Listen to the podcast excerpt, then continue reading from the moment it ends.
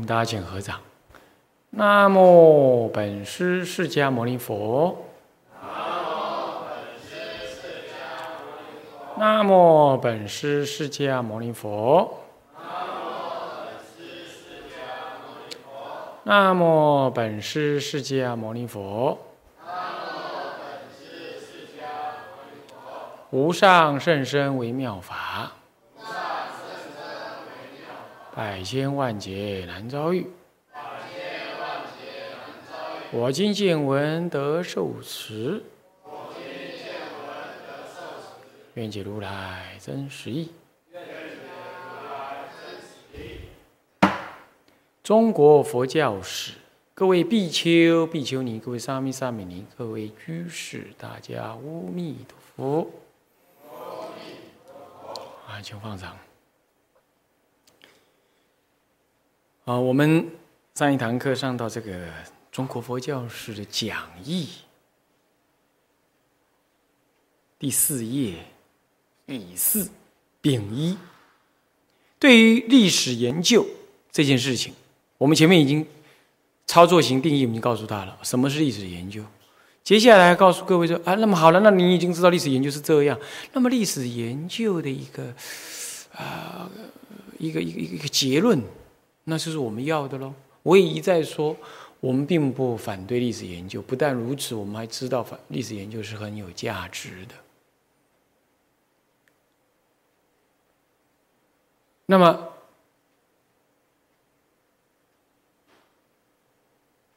如果它很有价值，那么我们是不是就纯然的认为它就没有问题？我们要保留一些态度。啊，这在之前好几堂课我都讲了。不过现在又进行另外一个概念的说明，从另外一个角度来切入，那也就是所谓的啊，历史研究算不算一门科学？因为大家都迷信科学，总认为哎呦，那科学这就是这是代表了一种真理啊。那既然是一种真理。那只要是台上科学的，只要说什么事情是符合科学的，那么他就没有可以值得怀疑的地方。甚至于只要什么事情挂上科学的、高科技了啊，那么呢，好像他就是啊身份特别高，不需要怀疑，而且特别有价值。这个啊，这尤其是这西风东渐，这中国这个一一进。一两百年来啊，通通在挨打的问，连旁边那个小日本儿啊，那么就是一亿多人口啊，他都不可以把你弄中国弄得稀里哗啦。这中国人就觉得这这是什么回事儿？好像就是人家有有科技有科学，我们没有才这么惨，所以压根儿就是科学好。我想，科学具具有侵略性，科学具有一种驾驭性，具有一种一种一种一种啊超越性。我们不得不承认它是这样。可是，这可不意味着科学代表真理哦。科学只是代表一种相对的价值、相对的真理或者相对的运用。当讲科技的时候，那是一种相对性的运用。你比如说，我们现在认为电脑好厉害，对吧？哈，计算个什么，那是两下就可以了。画个画啦，要它转变成什么样子，两下子就转变了，好厉害哦！你把相片扫进去，你要它变扁就变扁啊，鼻子变长就变长啊，啊，颜色说改就改啊，变个什么样就什么样子，哈，太厉害，是吧？那因此你就觉得，嗯，这就是科学带来的价值，科学带来的意义。我上一堂课又跟各位讲，中国尤其是辛亥革命之后，一直面对的内忧外患。那么呢，那个内忧就别提了，那外患，外患通通来自于一个科技发达或者刚刚进行科技革新的的这些国家，欧洲、美洲，那么来自于科技发达的。日本刚经由科技的革新，我们通通死在科技之下。啊，当时要造太要造那个北洋军舰、北洋北洋舰队的时候啊，那跟慈禧太后讲说，我们现在要造一个铁壳船。慈禧太后哈哈大笑 说：“神经病，铁怎么可以做船呢？那放到水上不早就沉下去了吗？” 你看这样，然后当他看到那个火车在上海租界那个地方还哪里？哎，有火车啊，在那开啊。他说：“那怪物，那么黑呀，那长条条的那怪物。”那你这这种白痴为政者，那当然你当然会觉得在中国蠢。就是准备要被打挨打哦，现在呢一路发展了，船坚炮利呀，乃至于怎么样？这是这世界上就就从来国际之间讲的就是实力，不讲正义。你你可要弄清楚啊，正义这件事情啊，只有在人跟人之间可以讲一讲，国家之间你很难讲正义的，因为受限于人民的自私的那种共业，你很难讲正义。从孔老夫子一直到孟子，就一直在提倡国与国之间的正义。难，所以讲的是船坚炮利，讲的是实际的呃能力啊。那这就是讲科技嘛。所以说，我们长期以来因为科技的落后，所以我们的民族、我们的国家或者我们的一切，几几乎乎都是跟人家不能比。然后呢，我们在寻找一种成长的机制、改革的机制，我们也扣紧着科学 （science） 这种观念。五四运动以来，就是在辩论着中国的何去何从，也是在考虑西方的科技到底要怎么运用，加入到中国来。中国本来不是有不错的东西吗？难道全部丢掉吗？所以，中学为体，西学为用，还是全部西化？这就形成了两条很极端的路线。那这一又慢慢的牵涉到人民生活跟政治体制的问题。所以当时所谓的资本主义、共产主义，到底要走哪一条路？那也也形成了一种国际上的一个抗衡。这都是依于一种。他认为，人民、人类、西方，包括苏联在内的一种所谓的科学的发展思维，冲击的中国，所以中国乍然的醒来，一一向以为自己是礼仪之邦，万邦之王，呃，各地来朝的这样子一个天朝大帝国呢，突然间他发现自己一无是处，原来都是因为科学。那种强烈的依于不懂科学的自卑，以及急于要找寻科学来自我建立呃一个价值，并且进行富国强邦、呃富民强国的这样子的一个改革呢，这在中国这近代史来呢，这简直就是一个什么核心的价值。你只要发现海峡两岸的海峡两岸在早期的经济发展，哎，它绝对。出国留学绝对代表了一种高的价值，在国外的科技公司工作，那更是了不起的一个什么一种成就。你有没有注意到这样？嘴里呢骂着这美国，这不是不安好心。每个两岸中国人都知道美国不安好心，可是多多少少都是羡羡慕人家的生活跟人家的科技。所以说。科学这两个字啊，近百年来跟中国的关系就是爱恨情仇，就是在那里爱恨交参。我们受他之害，我们也需要拥抱他。这样子的情绪，不可能只有世俗人有。出家人，在民国初年以来，在这个大洪流之下，他们自己对科学其实并不了解。老实讲，并不了解。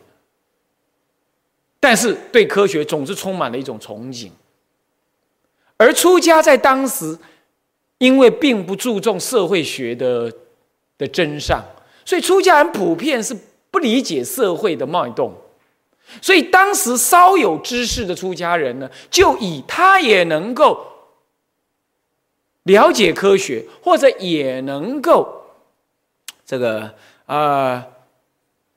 呼应时代的思想潮流呢，为高尚，为具有改革的能力的，他讲出来的话总让人感觉哎比较符合时代的因缘。你你你可以看当时的一些文字，出家人所留下一些文字。如果你继续再讲那些啊修道啊什么，已经缓不济急啦。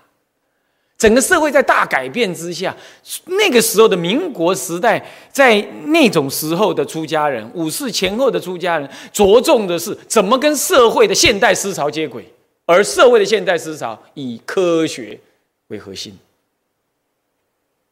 以西学的引入为重点。所以你看看，包括佛学院用的都是西方的学堂字，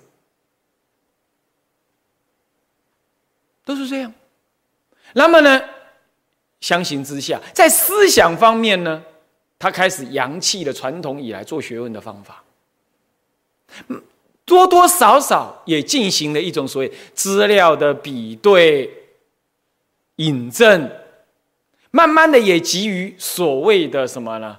学习西方的所谓经典的考察，佛陀思想的重新爬书跟复原，像这一类的思维，通通是早先在欧洲的，包括哥本哈根学派、欧美，包括哥本哈根学派这样子的一种所谓的经典学派、历史史观学派。的思想引入，在上个世纪的初期，可以说中叶以前，几几乎乎都是历史史观、历史主义做领导。只要是牵涉到呃这个这个文史哲的研究啊，通通以历史的研究作为主干跟核心。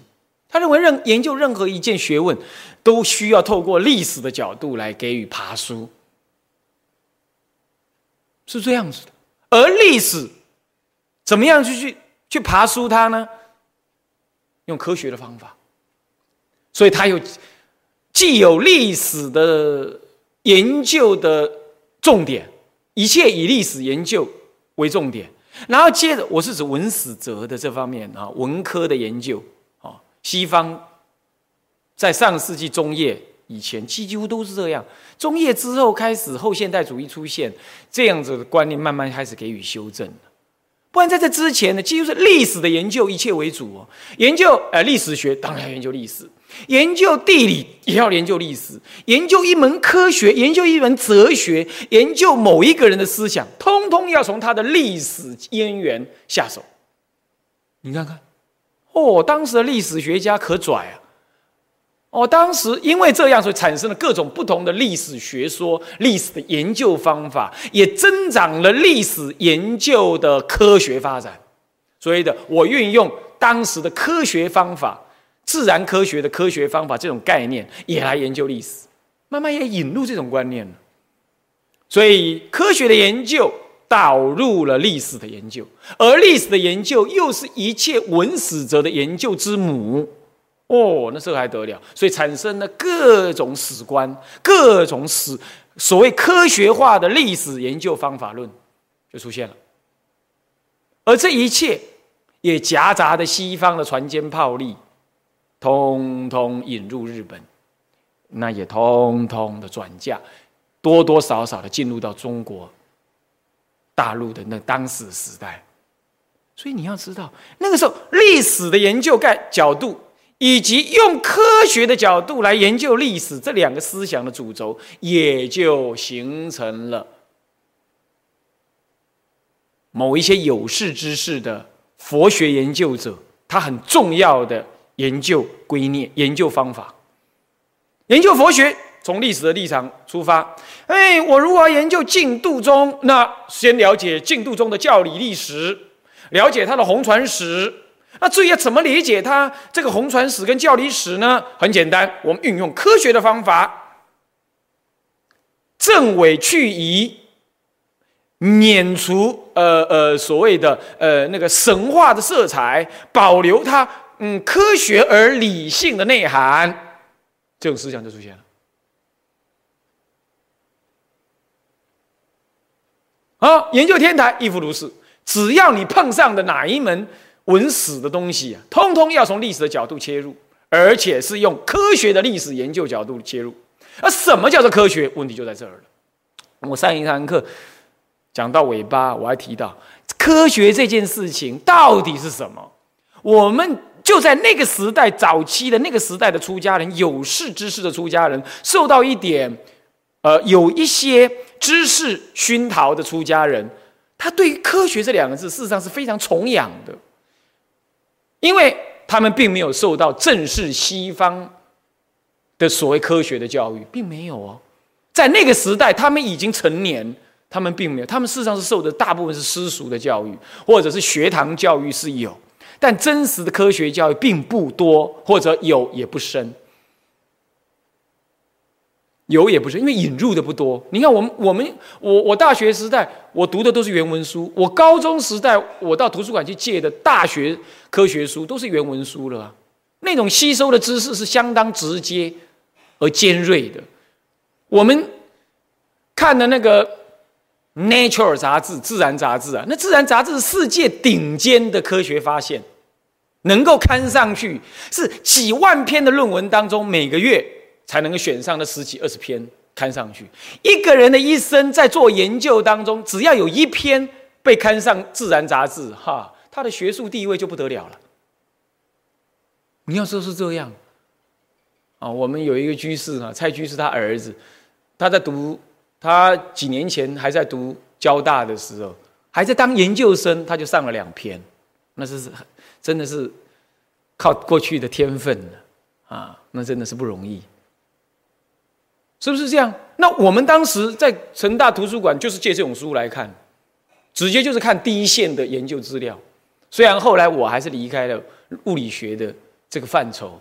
可是我们是这样做的，我们一进去，我们从大一开始，我们就我们脑子里有想的就是出国研究最尖端的理论，我们不看现前的乃至中文的资料，我们不看，我们觉得那浪费时间，是这样子的。那在在这种情况，你才追得上，你才会体会得到第一线上是什么。我等一下会跟你解释一下，目前第一线上的研究在科技方面又是怎么样，那你就可以比对一般人所认知的 science。那是多么的粗糙，多么的原始啊！我等一下会比对给你知道。所以说，在那个时代里头，他们对科学的认识其实很肤浅、很表面，但是绝对的了解到科学让中国受伤，科学也足以让中国重新富强。所以我们必须拥抱科学，就是当时的赛先生。Science，他们讲赛先生要拥抱赛先生，在五四时代，这个是很重要的名词，拥抱赛先生。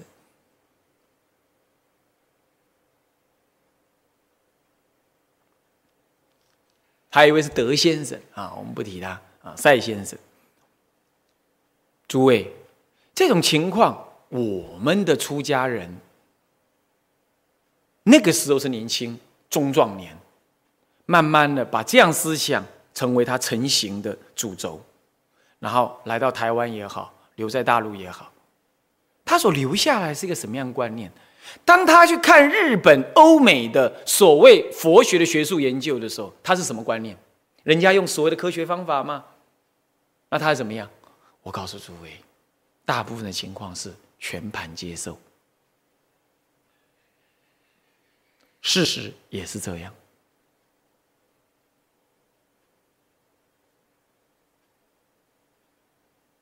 因为，它具有科学的外衣，而事实上，那个时代的中国的年轻人，一般的年轻人，更不要说出家人，一般的年轻人对所谓科学的真实内涵知道的，其实真的不多。我不说我知道的很多，但终究我们是在这个时代啊，几几乎乎从小到大受的就是科学的概念教育嘛，是不是这样子啊？那当然，一定我们可以跳开来来看这个比对的情况。那他们知道的不多，并没有他们，他们并没有过失啊。那环境就是这样。可是因因为你知道的不多，所以你对他有特别的感情。我们讲崇拜是不必要，但绝对有特别的感情跟敬仰，因为你不了解。这种情况，当西方以科学的学术的立场来建构所谓的佛法研究方法跟结论的时候，你几乎是没有办法抗衡，你的内心里没有一个足以跟他抗衡的力量来鉴别他，所以你全盘接受。这个思想一直到台湾二三十年以前都还是这样。现在其实你想想看，不也这样吗？大家以拿学位到学校去拿学位为一个重要的成就。尤尤其中国人特别的注重学位啊。比尔盖茨世界第一首富，哈佛大学读一年级最学，还好他最学了，不然他不，我们不会，我我。不过他也真不应该罪学，让我们陷入电脑的深渊，呃，苦难的深渊。不过呢，他罪学了。西方不来这一套，中国人万般皆下品，唯有读书高。这种唯有读书高夹杂的西方的学术研究建立的学术价值之后呢，那更是加强了属于中国人这种文化的渴望。所以特别的崇拜科学，特别的崇拜由科学而得到学位。特别这样，特别这样，文化使然。我没有说它不好，我只是告诉你是这样。到现在还这样。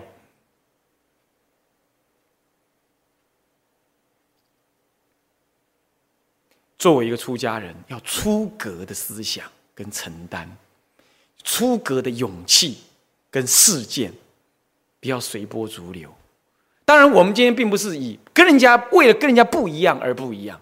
然而，佛陀从来没有半件事情，从来没有半件指示要我们去学路伽耶陀、逆路伽耶陀、路伽耶陀顺势外道的书。一切的科学通通是顺势外道，逆路伽耶陀逆顺势外道，也就是所谓的世间主流价值的反动思想。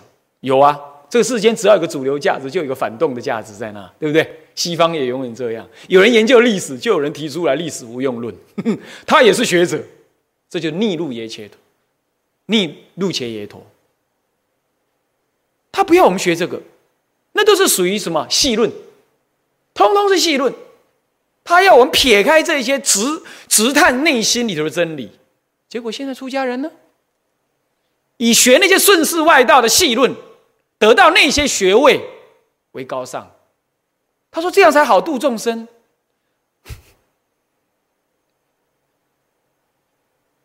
真的是错了。所以世俗的价值，我们要勇敢的建立一套内在修行的价值，不跟他同流啊！我没讲合污哈，人家不污，哈哈我只说不讲同流，我们不需要同流，我们要有特别不一样的手眼。你才能叫做佛子，你才能够叫做人天师范，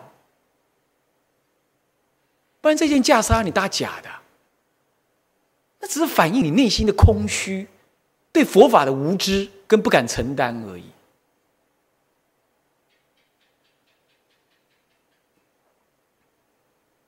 所以啊，这样子历史的包袱到今天，很多出家人还背着。尤其是很多的出家人，他中学、高中、专科来读书，当他一进来了，看见，嘿，有人去读了大学，有人去读了学位回来，他那种当时没把书读完，没到没读到大学，没读到博士的那种渴望感呢，竟然拿着这个袈裟继续去完成，也很多是这样，很多是这样的。他当时考联考不一定考得起来，不过现在换了跑道呢，哎，透过另外一条。另外一条佛学研究的路线呢？哎，他去国外拿学位了。最近关于托福考试，台湾是亚洲倒数第六名，就有人开始分析为什么？因为他说，台湾优秀的学生开始已经不愿意出国留学了，反倒是，反倒是那些联考考得不太好的、家境又不错的，开始送出国外去，就留学。反正国内拼不过人家嘛，到国外去拿个学位回来，那就拽了。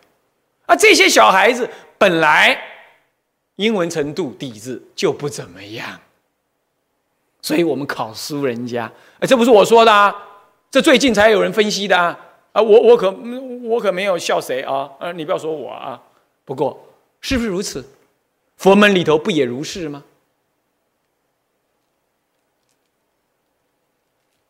你这样是信汝意呀，信你自己的意识，随顺你内在的无名在做事。勇敢的丢掉那些，你头发都敢理了，袈裟都敢穿了，父母都敢舍离了，为什么那个玩意儿你这你你应该吐掉的，你把它吃进来呢？所以不要迷信科学，因此也不要迷信挂着科学为名所展现的所谓历史研究、科学研究以及学位等这些东西。不要迷信那个，为什么？为什么？我我已经刚刚已经先说了，先说我们的上几代、一代、两代，他们在那种中国的环境之下，对于科学的敬仰，某种程度的完全般的接受，那是时代的因缘，跟他所受的训练有关。所以我们不能够说他们有什么过失。但是，身为一个有智慧的年后一代的出家人，他应该要去剖析这样子的文化因缘。然后说，我不应该再走这条路了。何以故？因为我要认清楚那种所谓的历史研究角度，那种所谓的科学，以及所谓一般人嘴里的科学，并不代表真理。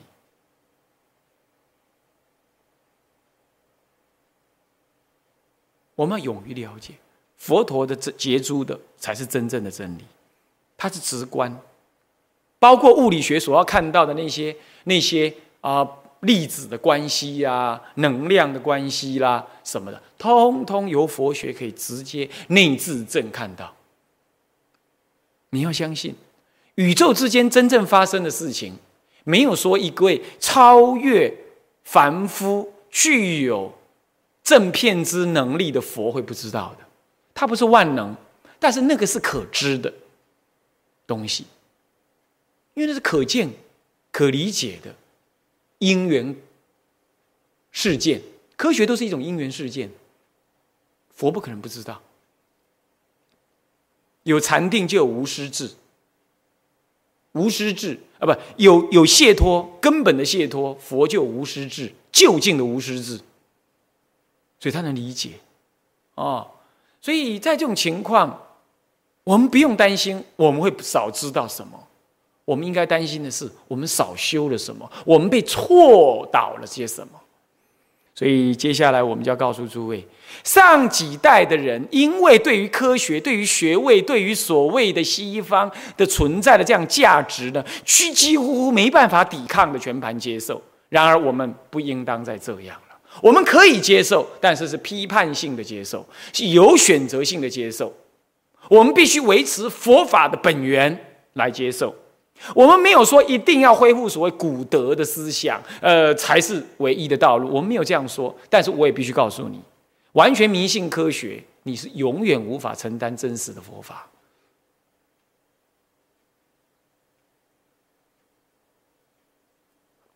我读大学的时候，那时候有当时时代有个很有名的作家叫冯冯的，住加拿大。我曾经跟他通过信，他常常用所谓的科学来解释佛法。那时候我就在成大物理，我我就写一封信，很诚恳，但也很清楚的告诉他，你这条路对一般人是可以的，但是你要继续这样解释下去是不可能的，因为科学非常的粗糙，科学非常的粗糙。我刚刚讲。科学怎么样塑造？你觉得科学很厉害是吧？科学的厉害只是相对于现在人的知识，他说他很厉害。你比如说电脑，电脑是今天一切科技的根源。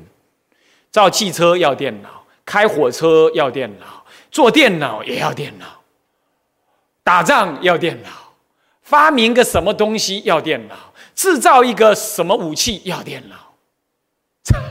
电脑是一切的科技之母。到今天，它是工作母鸡，是不是？但是你要知道，现在的电脑有多差，有多差。现在全世界有一种最新的研究，物理学上最重要的、最先端的研究啊，那叫做 quantum information science，啊，叫做量子资讯科学，它是结合的材料。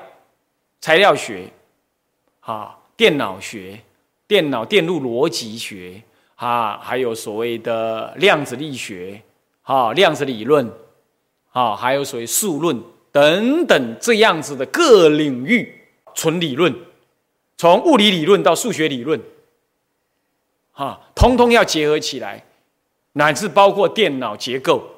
硬体结构等等这一类的各方的领域的人一起来研究的，啊，叫做 Quantum Information Science，那么简称 QIS，没听过吧？不要说你们没听过，我告诉你，现在一般读读物理系的，哪怕他读到研究所，他搞不好都还没听过。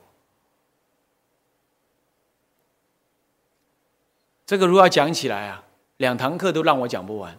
我只是简单的告诉你一件事：他在发展一种量子电脑。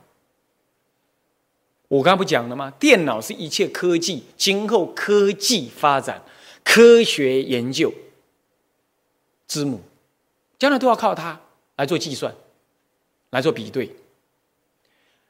那么现在的电脑呢？如果要计算一个十的四十次方。十的四十次方这么大的一个数目，十的四十次方懂不懂意思啊？一后面四十个零，你算它多少？个十百千万十万百万千万亿十亿百亿千亿兆，哇，数不下去了。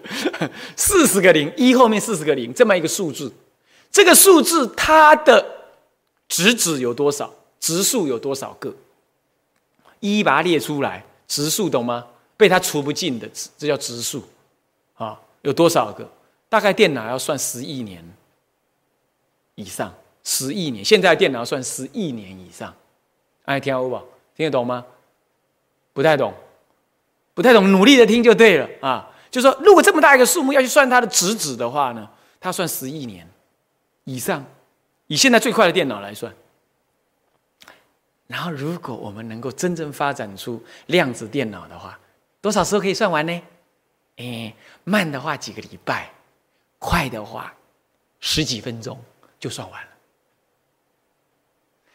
现在的最快电脑算那样子一个科学的的数的答案，要算十几亿年。然后呢，如果你能真能发展出一个跟现在一样位元的量子量子电脑的话，现在一样位元就六十四位元就好了，不要太多，六十四位元，同时用六四位元。什么叫六十四位元呢？零一零一零一零一零一零一零一这么多的这么多的数目呢？总共六十四个，一起计算，一起表示一表示那个符号就对了。这样子总共六十四个，啊，简单讲就这样了啊。这样讲你比较容易懂了，这精确讲不是这样啊。那么好，比如这样子，六十四位元就好了。它能够快到这样，慢几个礼拜乃至几个月，快几分钟就算完了。看它的城市啊，那我问你，当现在人类才眼睛睁开来，这是一九八几年的时候呢，才开始被人家意识到有这个可能性，有这个可能性，制造电脑有这个可能性，这个可能性。那电脑知道那样，而我们今天电脑才发展到今天这样，哦，我们今天才知道有有这个可能性。你就可想而知啊！我们现在科技要真的比到那个时候来讲，真的算出那种、做出那种量子电脑来说的话，那你看我们现在简直是小儿科嘛！我们现在我们现在最快的电脑就等于我们现在看过去的什么算盘一样的慢了，是不是这样子？所以你你就可想而知，你以为现在科学很厉很厉害啊，很了不起啊？当然没有错了，是以现在的科学为基础去发展未来的。我只是告诉你说，你这样你就可以相对的知道，科学的发展，它的厉害、它的精确、它的深刻性，全部都是一种相对的。我我可以按照这个要领来说，那如果量子电脑有这么厉害？那外太空人搞不好早就发展出来了，甚至于发展出超越量子电脑的那个能耐。所以他看你这个人类啊，简直就像原始人一样。那你有什么好拽的？你有什么好今天迷信所谓人类拥有的科学跟经验跟知识呢？那你想象得到佛陀以他的内智证，他所看到的，他超越现在人类的科学有多少？那你今天竟然要拿人类这种粗糙的科学经验跟知识，反过来要来评论佛法到底科不科学？你不觉得你很糗吗？很自不量力吗？是不是？当然，如果对一般的人演讲的话，大概就讲这样子，你就大家可以知道说啊，科学原来是嗯，还差那么远了哈。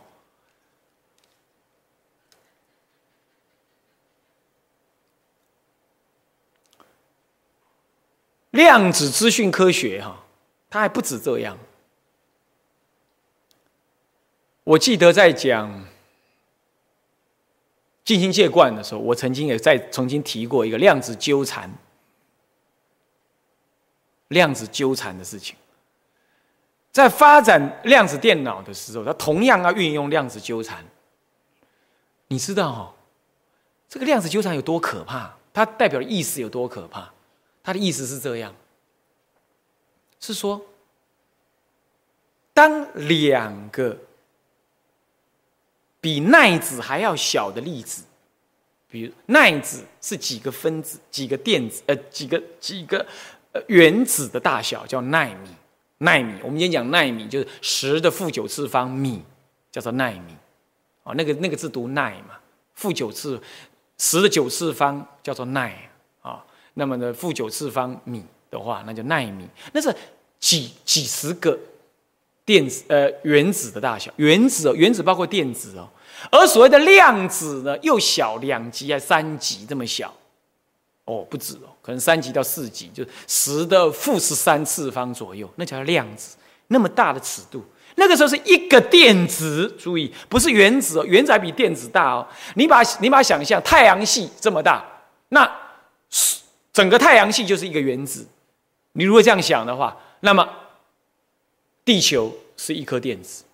你看地球相对太阳系又很小呢，你要知道，所以说你看都多小。那整个太阳系大部分是空间呢，康勒梭呢，空空空如也呢。那地球是很小一粒呢，在太阳系当中来比，它是很小一粒的。所以又到这么小的地方，当两颗单独的这样子电子。它进行量子纠缠的时候，什么叫纠缠？也就是说，它在两地，它在两地，然后进行能量的互变转换的时候呢，他们彼此的时间等于零。你你听懂我的意思吗？也就是说，他们两个人是不能互分的，而他们彼此之间在两个不同的空间当中，可是时间参数是零，这代表什么？你知道这代表什么吗？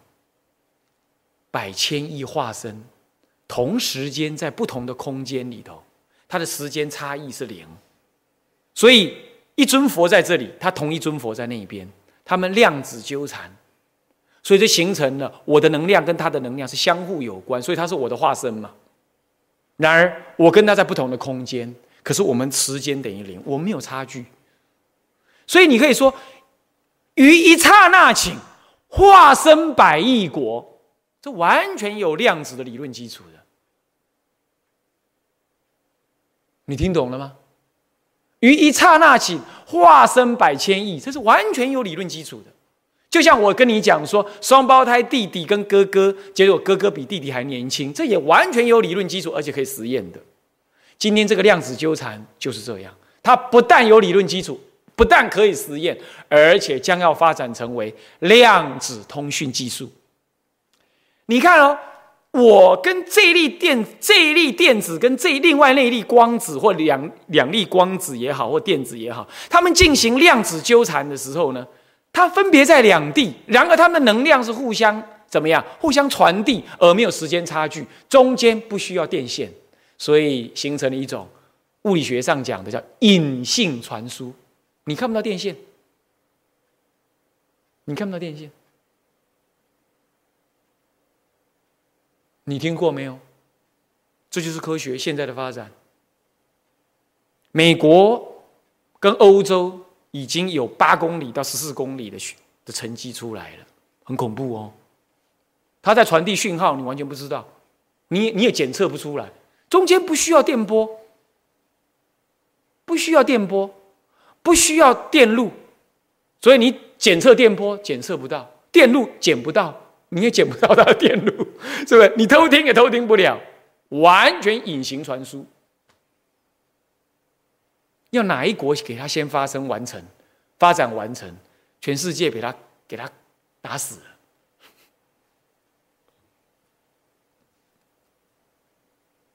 这够尖端了啦，一般人没听过的啦。啊，我只是讲很白哦，啊，而且人家现在已经在实验完成，所以你想想看，现在人类的科技已经一给一般人想起来，已经哦，好了不起哦，好厉害哦，算什么？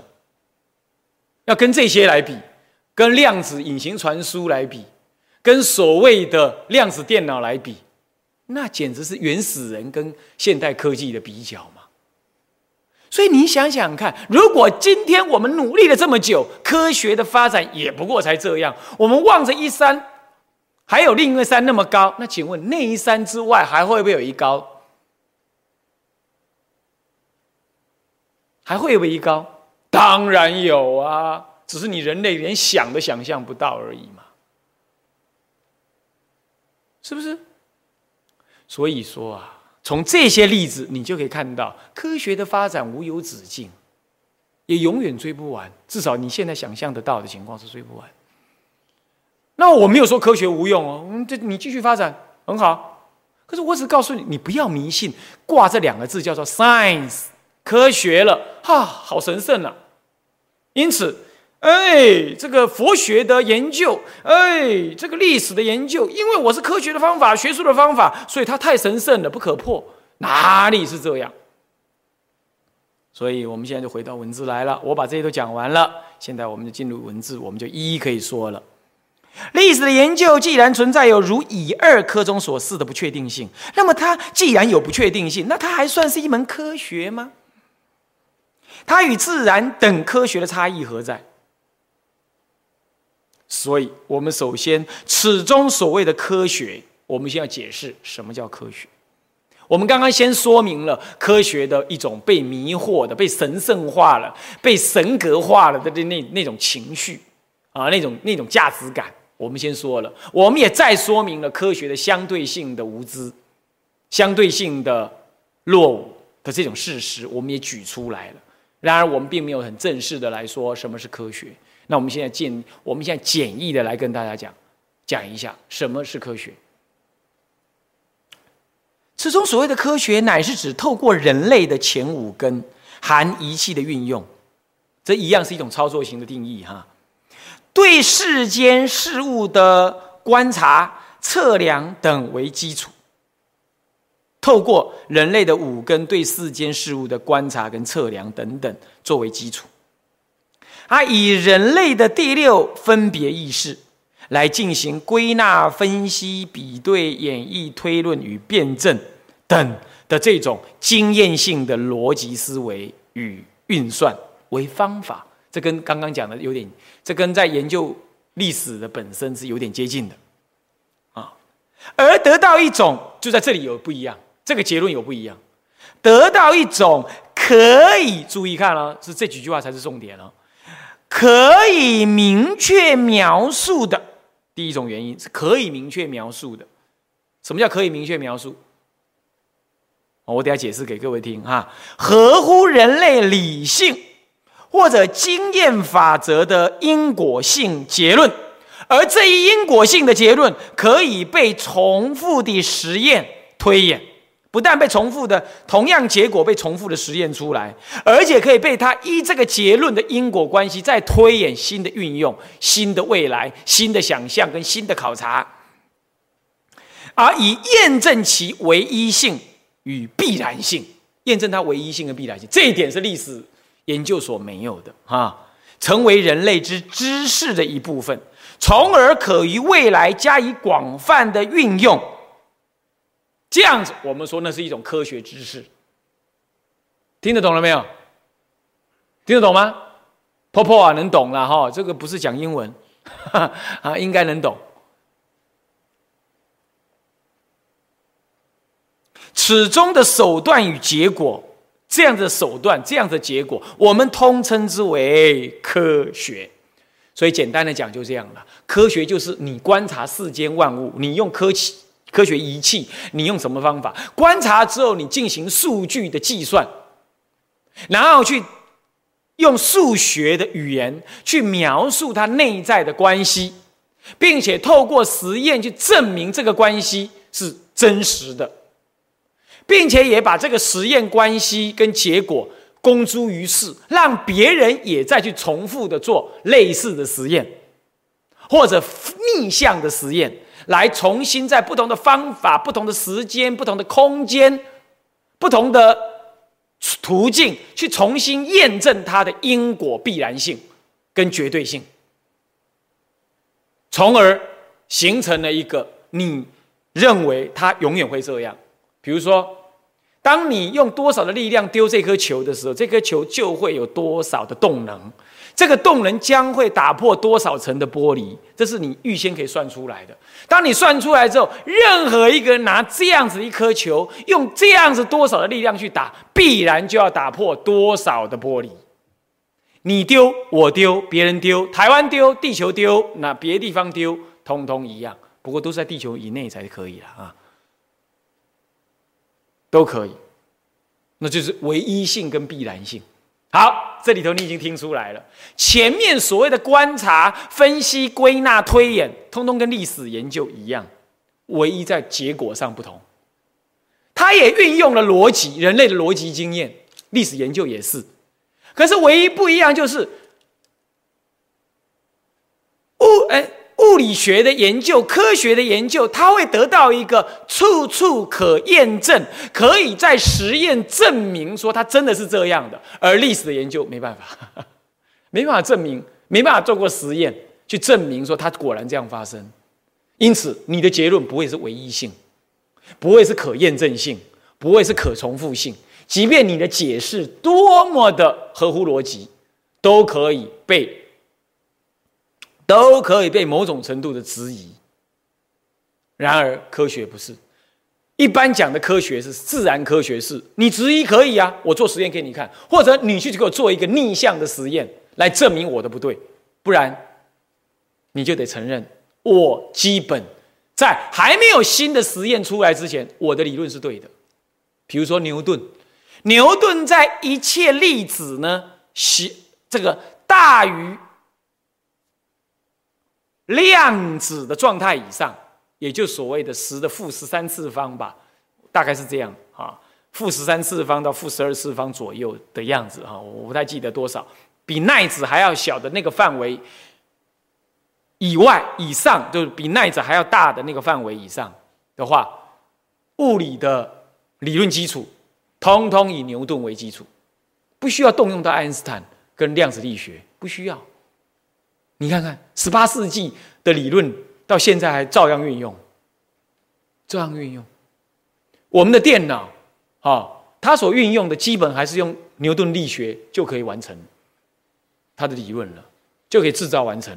光一个牛顿力学，牛顿三大定律，你就搞就可以玩遍天下。你看，只是它重复运用的方法跟运用的数理逻辑比较复杂，这样而已。这样。但是小于量子的，等于或小于量子那个范畴的，对不起，那就要运就要动用到牛顿呃以的力学不能解决了，那就要动用到量子力学以及以及爱因斯坦的广义相对论，广义相对论就要运用到了，就开始要运用到了某种程度了。不过小地方基本用到。相对论的机会有，不是没有，但不多。天文天文学的研究呢，就一定要用，几乎都一定要用到那个呃，爱因斯坦的相对论，好，是这样。所以你你想，在这种情况之下，他的实验呢，可以一一再的永远的验证。只是牛顿力学一直到爱因斯坦出现之前，才提出了证明说，在一个超越大的尺寸或过小的尺寸，那是嗯呃，包括费因曼在内的人，他发展出来量子力学。这两类人，通通个别在空间大尺度方面，还有小尺度方面呢，否定了牛顿力学的普遍性。这样，所以在这个大尺度以内、小尺度以上的这个大范畴之内，牛顿力学是可以一再证明它的正确性的。那这样就对了，这就是所谓的科学。这样知道了吗？注意，它是透过人类的经验跟观察，也透过人类的一再实验而得到这个结论，得到这样子的课的的的经验跟知识。然而，当超越了它的范围的时候，就被证明它错了。那请问，如果再超越了爱因斯坦跟量子力学的某一种范围，是不是又有另外一种力学出现呢？人类目前的科技无法证明，无法证明。不过，我现在就告诉诸位，就是说，人类只能相对的说，目前有两套理论可以来解释人类所看得到的世界的某一些情况，这就是所谓的科学。然而，就算这自然科学有这样子高的唯一性跟可验证性、可验证性，但是相对的。历史研究没办法这样。关于这部分，我们下一堂课呢，再跟大家分析两者的不同。好，今天时间已经到了。向下文长，复以来日，我们回向众生无边誓愿度，烦恼无尽誓愿断，法门无量誓愿学，佛道无上誓愿成。自归依佛，当愿众生。体解大道。发无上心，自归依法，当愿众生。深入经藏，智慧如海，自归一生，当愿众生。同理大众，一切无碍，愿以此功德庄严佛净土，上报四重恩，下济三途苦。若有见闻者，悉发菩提心，尽此一报身，同生极乐国。南无阿弥陀佛。南无阿弥陀佛。南无阿弥陀佛。